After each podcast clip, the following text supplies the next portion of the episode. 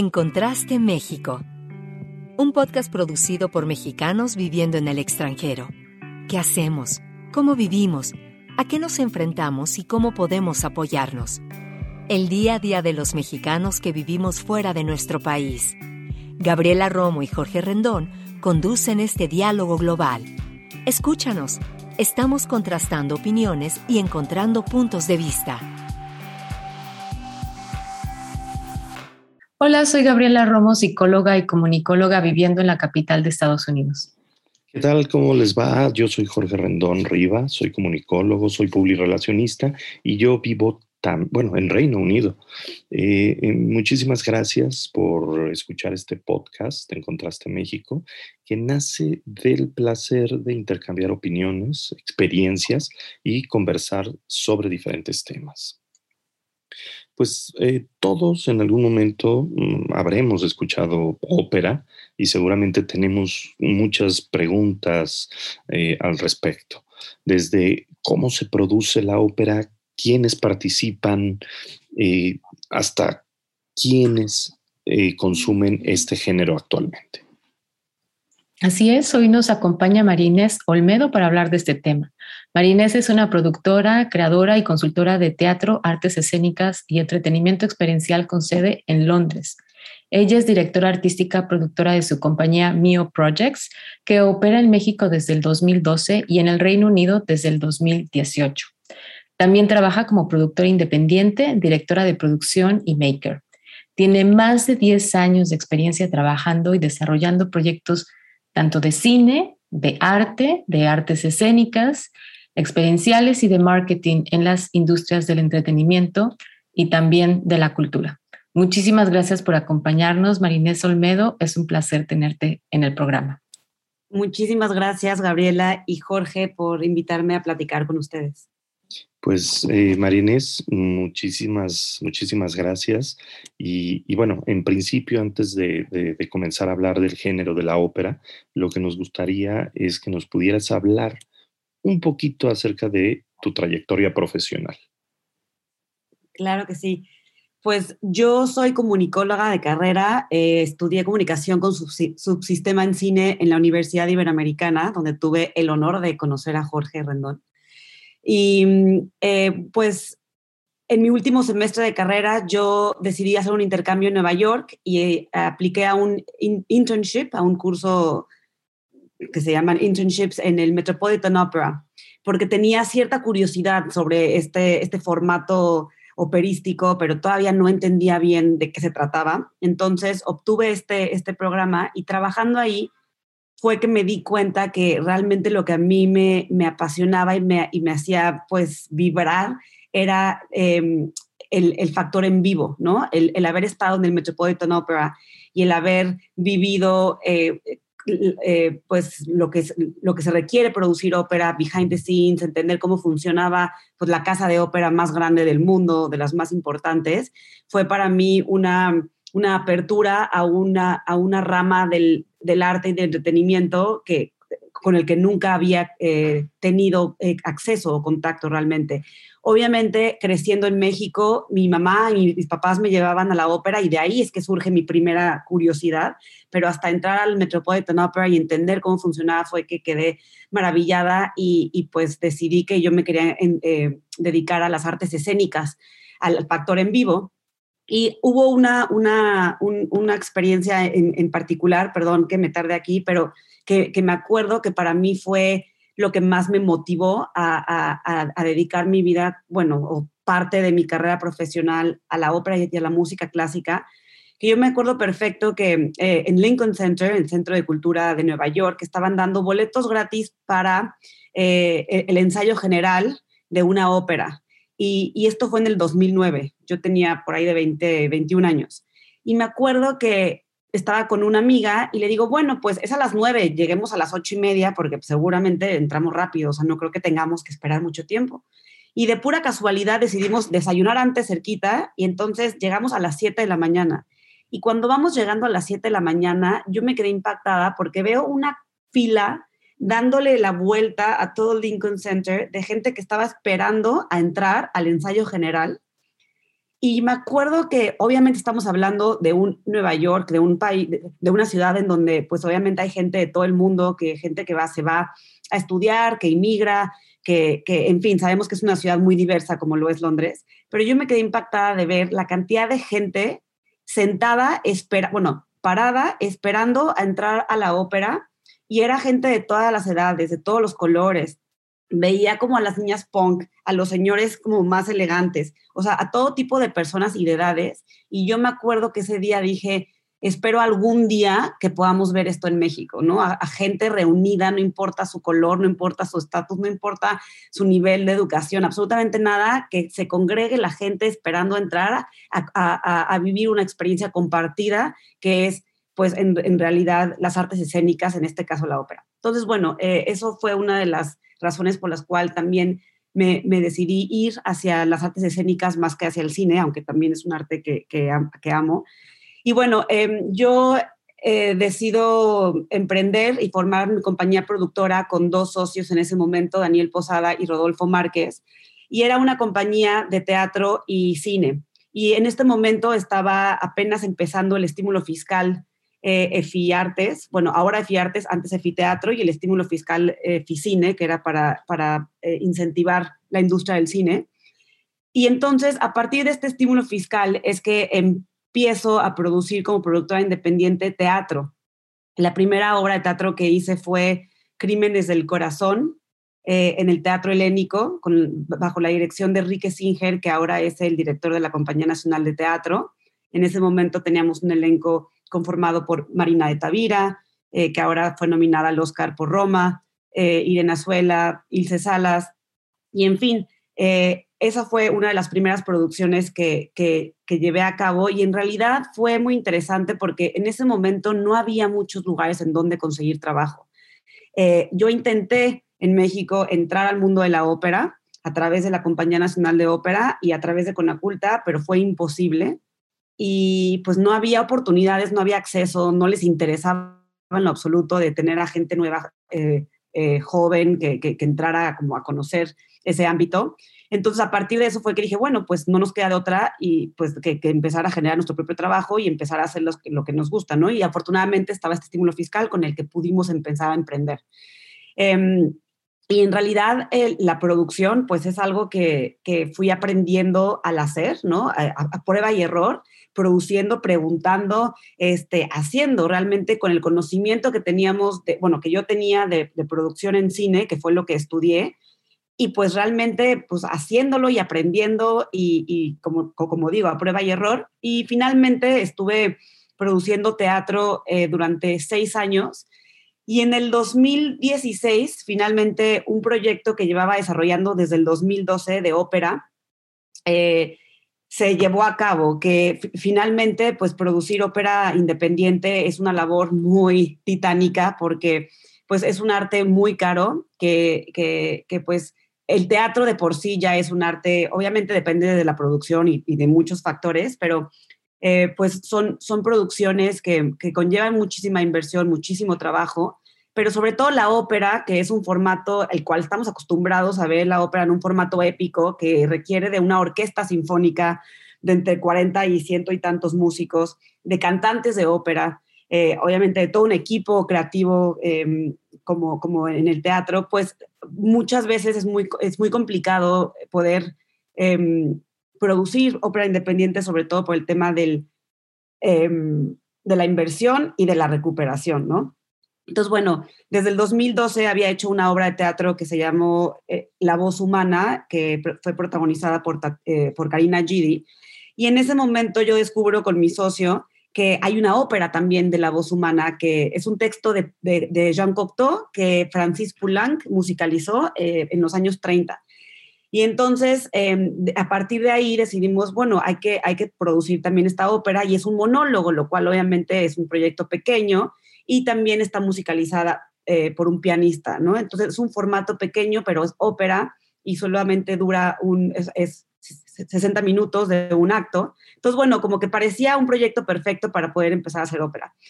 Bueno, pues así como parecía algo sencillo, nos tomó cuatro años finalmente poderlo realizar. Eh, finalmente, después de ya haber obtenido mucha experiencia produciendo proyectos de teatro grandes, finalmente podemos em, estrenar esta ópera en Bellas Artes con María Cacharaba, que es una de las sopranos más reconocidas a nivel internacional mexicana, y el pianista Abdiel Vázquez, que también es un gran músico que reside en, Nueva York. Finalmente, em, pudimos invitar a un director italiano que se viniera a México, que se llama Stefano Poda, y creamos un, realmente em, retamos el modelo de producción independiente en México el, de ópera, que es muy, pues no es tan común desafortunadamente, ¿no? Tenemos a la Compañía Nacional de Ópera que hace las producciones más grandes, tenemos también a otros eh, teatros como por ejemplo el Bicentenario en León, que también tiene propias producciones, pero por lo general es muy difícil poder como productora independiente hacer una ópera en uno de estos teatros grandes. Entonces finalmente lo logramos y afortunadamente recibimos muy buena crítica eh, de, sobre todo de Lázaro Azar, que es crítico del Reforma. Y, y, bueno, en ese momento eh, finalmente había logrado un proyecto en el que había trabajado durante mucho tiempo de haber hecho ópera, pero durante los años anteriores también me di cuenta que en cuanto a la producción de teatro, Em, a mí me interesaba mucho eh, explorar diferentes formatos de creación escénica y de producción. Em, por ahí también del 2012 voy a Nueva York y como muchas otras personas vimos Punch Drunk, bueno, perdón, vimos Sleep No More, que es de una compañía que se llama Punch Drunk, que son, en realidad, son, es una compañía inglesa y son los pioneros eh, podríamos decir, del teatro inmersivo, pero más allá son quienes posicionaron el teatro inmersivo como esta cosa, eh, pues, em, conocida, ¿no? Como que la palabra inmersiva se posicionó. Eh, fue, fueron como los primeros en hacer una producción del nivel, de un nivel grande en, Nueva York, que pues gente de todo el mundo tuvo acceso y entonces a partir de ahí es que la gente empieza a conocer lo que se llama, esta cosa que se llama teatro inmersivo, ¿no? Entonces, bueno, yo desde el 2012 que, que, descubro este tipo de teatro y, que, y que empiezo a, trabajar con, con, directores más jóvenes y empezar a, a crear cosas, eh, me doy cuenta que me interesa mucho esa parte de la creación, que es la, que es la parte más artística, no nada más la parte de producción. Eh, y, que, y que para poder ser una productora creativa, que es lo que realmente me interesaba, yo todavía tenía mucho que aprender acerca de la creación escénica, acerca de, del arte, de, de, de, los procesos creativos, ¿no? Y, y, todo lo que no estudié de teatro, que obviamente fui aprendiendo y estudiando conforme los años, pues necesitaba todavía empaparme mucho más para poder realmente tener el conocimiento y la confianza de, crear, ¿no? De, también ser una creadora y sobre todo de, de fortalecer mi práctica como productora. Entonces, decido irme a, Inglaterra a estudiar mi maestría en, se llama Advanced Theatre Practice, que en realidad es como creación escénica. Y ahí decido también em, enfocarme en el, en el formato de la ópera y en cómo poder adoptar diferentes formatos del performance, del quehacer escénico, sobre todo teatral, a el formato de la ópera para hacerlo más accesible, inclusivo y relevante al siglo XXI y sus audiencias. Y a lo que me refiero con esto es que el formato de la ópera es tan antiguo que llega a un punto en el que ya no se sostiene con, con, las nuevas generaciones, ¿no? Como no, no podemos esperar que hoy en día una persona de 21 años vaya a un teatro donde van a ver 1.500 personas más sentadas a su alrededor, a quienes se les eh, obliga a que sean pasivos, a que estén en la oscuridad y que a, que, a que pasivamente reciban algo durante tres horas. Eh, en fin, como a, partir de estas eh, diferentes cuestiones que yo empiezo a encontrar que pues el formato de la ópera ya no se sostiene con las nuevas generaciones, con la era de la tecnología, con, cómo nos estamos ahora em, eh, adaptando a, pues sí, a la tecnología, a diferentes formatos, inclusive de televisión, de cine, pues eh, obviamente el formato de, de, la ópera también tiene que evolucionar. Eso es lo que te quería preguntar también, Marines, porque, o sea, ya entrando más de lleno a esto de la ópera, digo, tienes toda esta experiencia también en el teatro y, este, y llevándolo, ¿no? Tratando de llevarlo a, una audiencia, este, pues, ¿no? Más diversa, digamos. ¿Qué es lo que tú cómo, tú cómo lo ves? O sea, este, ¿cómo, o sea, hoy en día quién está consumiendo ópera? O sea, sí se ha podido llegar a esas generaciones más jóvenes, este, que sea más incluyente. Ah, o sea, ¿cómo ves la ópera hoy en día? Después de este, pues tal vez como que empujones que han habido como gente como tú. Yo la verdad creo que la ópera sí tiene un futuro. Eh, en, eh, alrededor del mundo existen cientos de compañías productoras de ópera que obviamente todo el tiempo están pensando en cómo renovarse, cómo tener más acceso a las nuevas generaciones. Y, y una de las cuestiones que siempre están en la conversación es, ¿sacamos a la ópera de la casa de ópera o no? ¿no? Lo que pasa es que siempre... Eh, estamos acostumbrados a que la ópera se hace en la casa de ópera y eso ya es una restricción, eso ya es una limitación porque entonces el formato está limitado. Solo puedes hacerlo en formato tradicional porque dependes de una casa de ópera. Em, pero entonces, con los años, muchas compañías em, de ópera y muchas casas de ópera también han buscado espacios alternativos en donde poder hacer este tipo de proyectos que te permiten una experiencia distinta. Yo creo que en cuanto más cambiemos el formato, inclusive aunque sea dentro de la casa de la ópera, romper con ese cascarón de una u otra manera para cambiar la experiencia.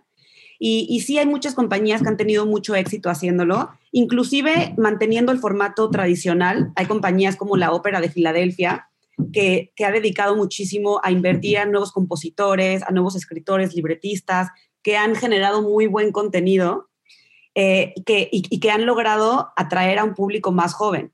Y luego tenemos a otras compañías como la Birmingham Opera Company, de, que fue fundada por Graham Vick, que desafortunadamente acaba de morir el 17 de julio y con quien yo tuve la fortuna de, asistir y de trabajar en el 2019.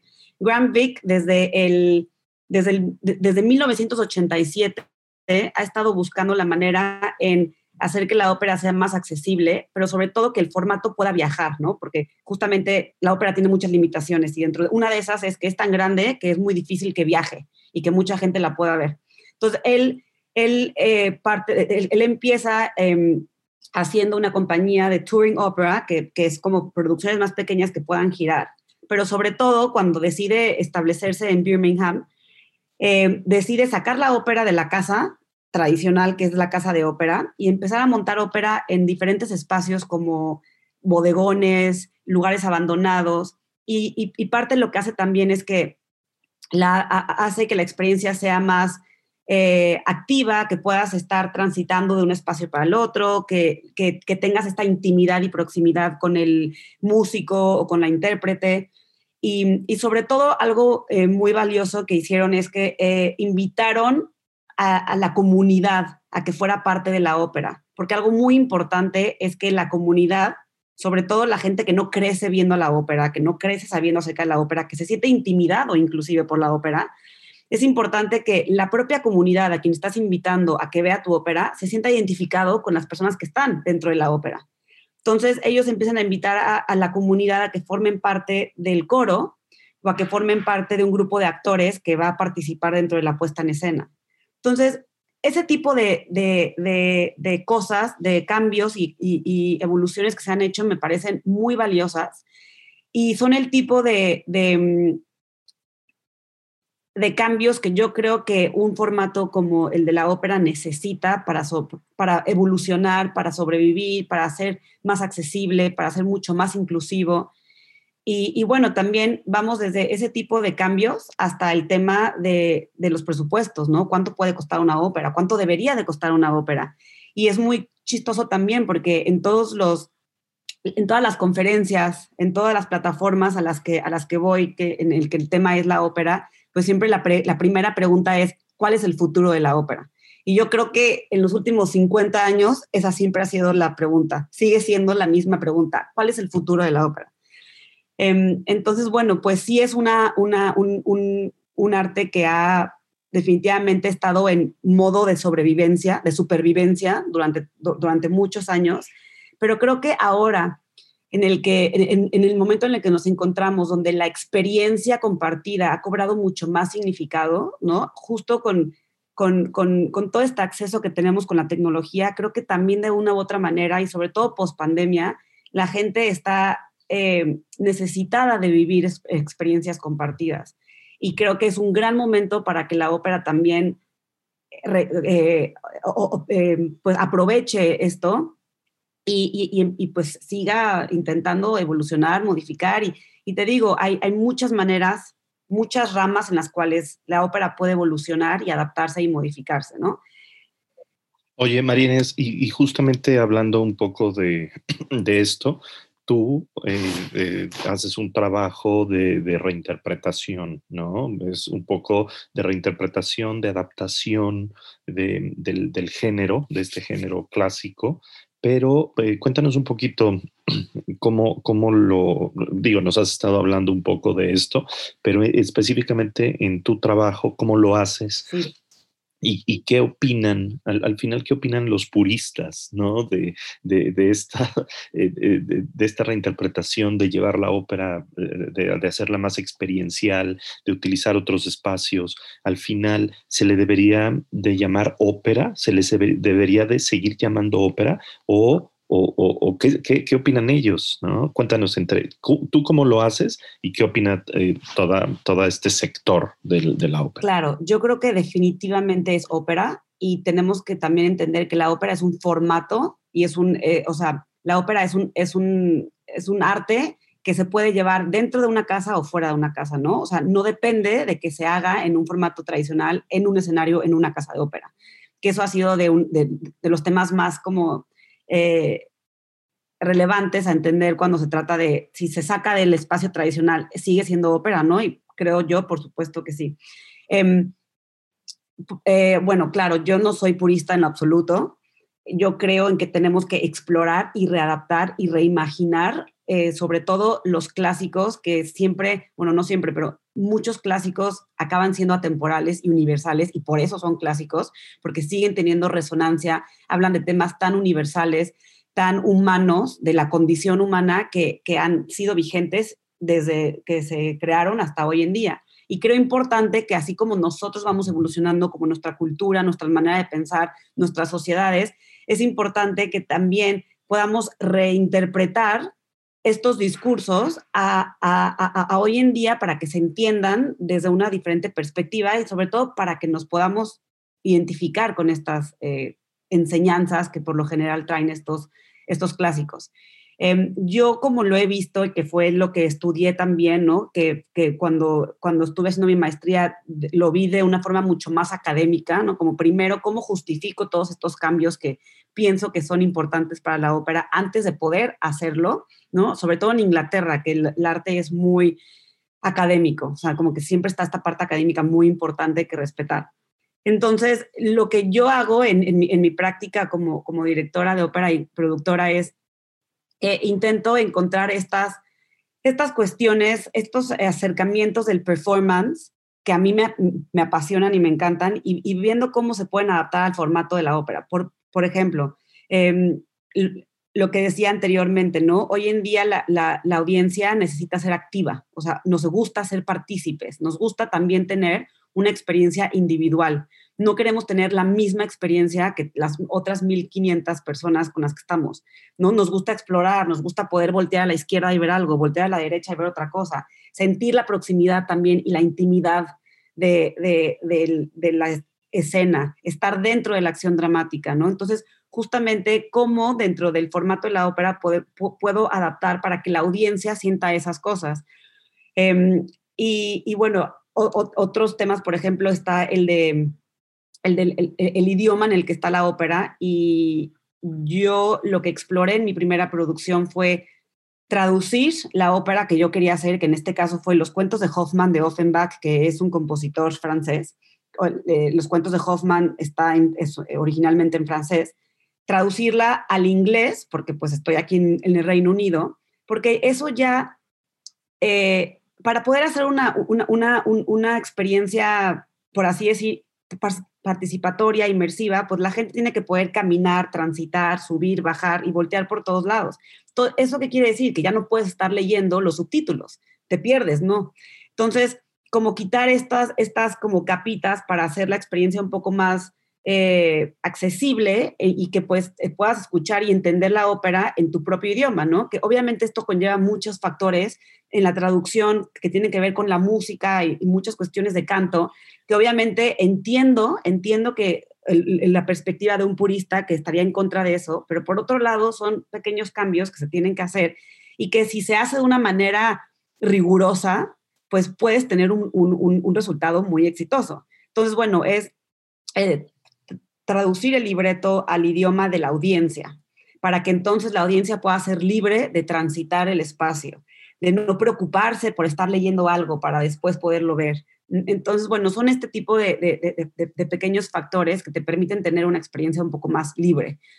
Eh, y lo que yo también hice es que saqué la ópera del espacio tradicional, lo llevé a un teatro en el que realmente eh, utilicé tres diferentes espacios. Entonces, entonces, la ópera sucedía en tres diferentes lugares, la gente tenía que transitar, los músicos estaban súper cercanos a la audiencia, los cantantes también. Entonces, bueno, justamente son, son todo ese tipo de temas que hacen que vivas la ópera de una manera totalmente distinta. Perfecto. Oye, ¿y mm, qué nos dirías tú también sobre la representación de los mexicanos en la ópera? Este, y bueno, tú también desde tu experiencia produciendo en el extranjero como mexicana. Pues creo que México tiene muchísimo talento em, dentro de la ópera, sobre todo en cuanto a cantantes, lo hemos visto. Muchos, bueno, algunos de los cantantes más reconocidos a nivel internacional son mexicanos. Eh, justamente yo tuve el, placer de trabajar con María Catzaraba, que es una de las sopranos más reconocidas, y bueno, Abdiel Vázquez también, que es un gran pianista, y yo creo que tenemos muchísimo talento.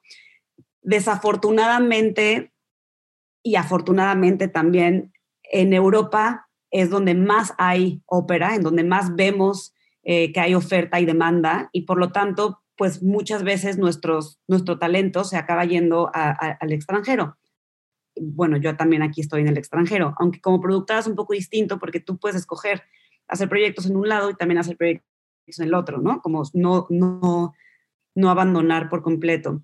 Pero mm, eh, yo creo que somos un país con muchísimo talento, que, ha dado mucho talento, que no hemos tenido las instituciones adecuadas para, para poder hacer que, eh, que, que, tengamos una formación más eh, completa dentro de nuestro país y sobre todo también es una cuestión de, oferta, ¿no? No hay tantas casas de ópera en México. Sí las existen, pero bueno, obviamente si comparas la oferta y la demanda con países europeos, pues hay mucho más trabajo en el extranjero. Eh, aún así, los cantantes mexicanos que viven en el extranjero constantemente van a México a cantar a los festivales, ¿no? Tenemos justamente el Bicentenario que, invita a mexicanos siempre a sus producciones eh, eh, que viven en México y que están en el extranjero, la Compañía Nacional de Ópera, el Festival Internacional Cervantino y demás. Y perdón, ¿cuál era la segunda pregunta? Nada de, bueno, eh, como, tú en tu experiencia produciendo ópera como mexicana, además en el extranjero, este, ¿cómo había sido esa experiencia? Es,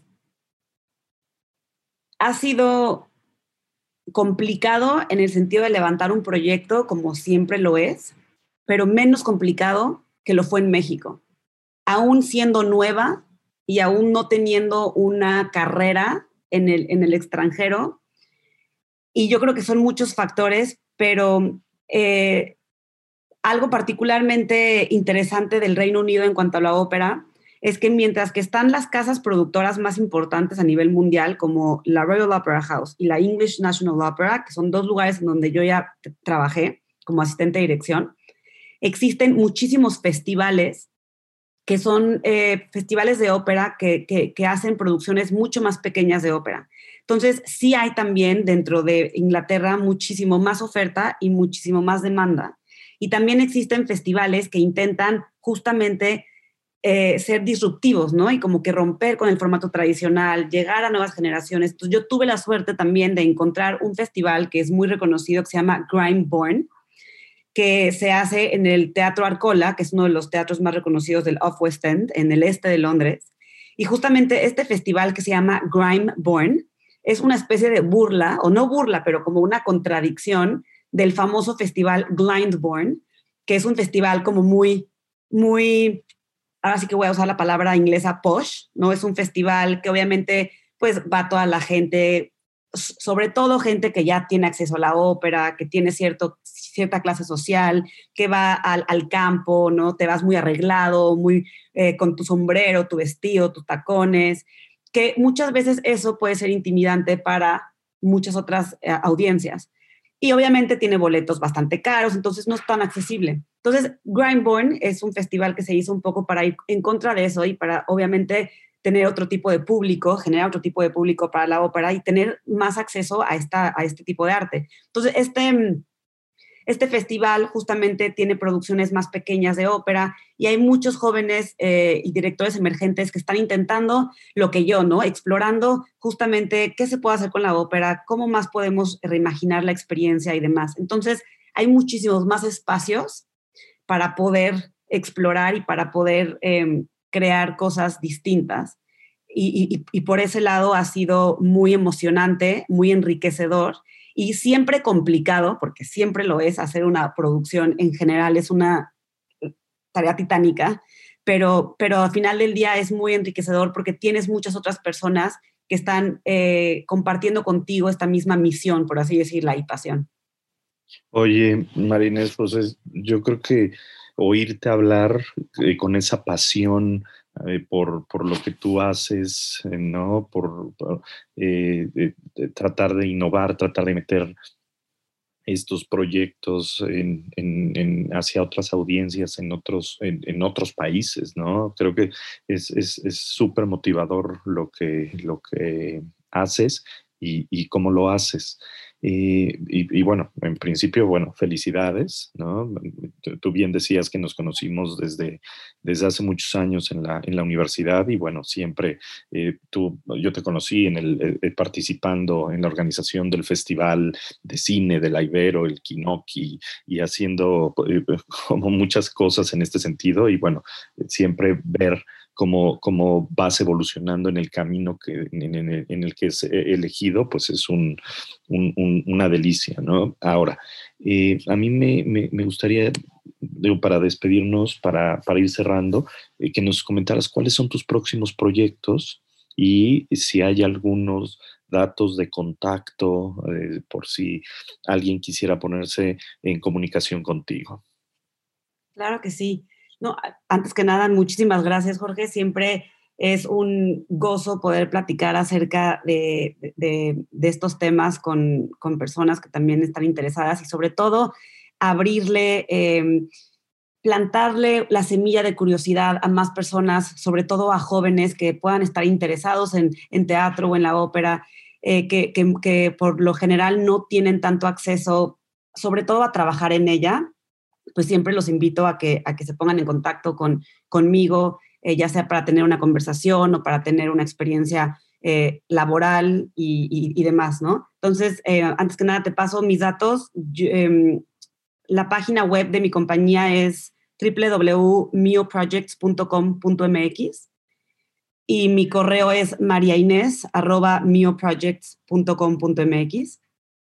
Eh, em, y bueno, pues ahora tenemos, obviamente el tema de la pandemia ha sido una cosa pues muy interesante, pero eh, en el 2020 justamente está a punto de estrenar una obra de teatro en el Vault Festival aquí en Londres. Era una obra llamada Invisibles de una dramaturga latinoamericana, porque en el Reino Unido me interesa mucho promover y dar a conocer eh, escritores latinoamericanos y mexicanos y contar nuestras historias en escenarios internacionales. Entonces, esta iba a ser mi primera obra de teatro de una dramaturga latinoamericana en Londres. Afortunadamente tuvimos que cerrar un día antes de estrenar. Em, y bueno, eh, después en México también tuvimos que cancelar cuatro obras de teatro que íbamos a estrenar en el 2020. Afortunadamente una de ellas la pudimos eh, eh, reconceptualizar para la cámara y hicimos una especie de, película, pero mezclando los idiomas em, teatral y audiovisual. Se llamó El Paraíso de la Invención y estuvo en, streameando en, en, en que es la plataforma on demand de artes escénicas. Y bueno, pues justamente muchos de los proyectos que estaban pensados por estrenarse en el 2020, eh, pues ahí los hemos tenido que, que, que, seguir poniendo en on hold para los próximos años. Aún no sabemos bien cuándo vamos a montar estas producciones porque pues en México el aforo máximo ahorita en los teatros es del 50% y hay algunos teatros pequeños que únicamente permiten un aforo máximo de 250, que ahora con esta limitación pues solo podemos meter 130 y entonces eso hace que todo se haga muy complicado porque pues no son eh, producciones este, sostenibles, por así decirlo, pero eh, un, proyecto que probablemente eh, lleve al 2022 es una obra de teatro de un dramaturgo latinoamericano uruguayo que se llama Sergio Blanco, franco-uruguayo, que tiene una obra que se llama Tebas Land, que es una obra metateatral increíble que tenía planeado estrenar a finales del 2019, pero probablemente nos vayamos al 2022. También una obra de teatro eh, inglesa que se llama Emilia, que pues pronto espero poder estrenar en México. Y en el Reino Unido aún sigo en desarrollo de, de, proyectos, justamente buscando sobre todo historias de, dramaturgia latinoamericana que podamos contar aquí y pues todavía muchas cosas que todavía no se, se pueden realmente decir porque todavía están en, en pañales o en diferentes etapas de, preproducción y desarrollo, pero, pero bueno, pronto espero que podamos estar promocionando estas obras para que la gente pueda venir a verlas. Realmente ha sido un, gozo como bien dijiste también, este, hablar de este tema. Gracias por acompañarnos, compartir tu experiencia, tu trayectoria. Da gusto saber además que hay gente joven, gente interesada en la conservación, pero también en la evolución misma de la ópera. Te deseamos muchísima suerte en tus proyectos y pues también a seguir contribuyendo pues en el mundo de las artes. Muchas gracias. Muchísimas gracias a ustedes. Muchísimas gracias, Marines. De verdad, qué gusto oírte y, oír los proyectos en los, en los que estás. Y bueno, muchas, muchas felicidades. Y muchísimas gracias por Muchísimas gracias, no está perfecto. Gracias por escucharnos. Somos Gabriela Romo y Jorge Rendón, quienes eh, conducimos eh, y realizamos este podcast en Contraste México con la ayuda de Mel Ortega en la producción de este programa. Escúchanos en Spotify cada 15 días, en redes sociales bajo el nombre de En Contraste México. Muchas gracias.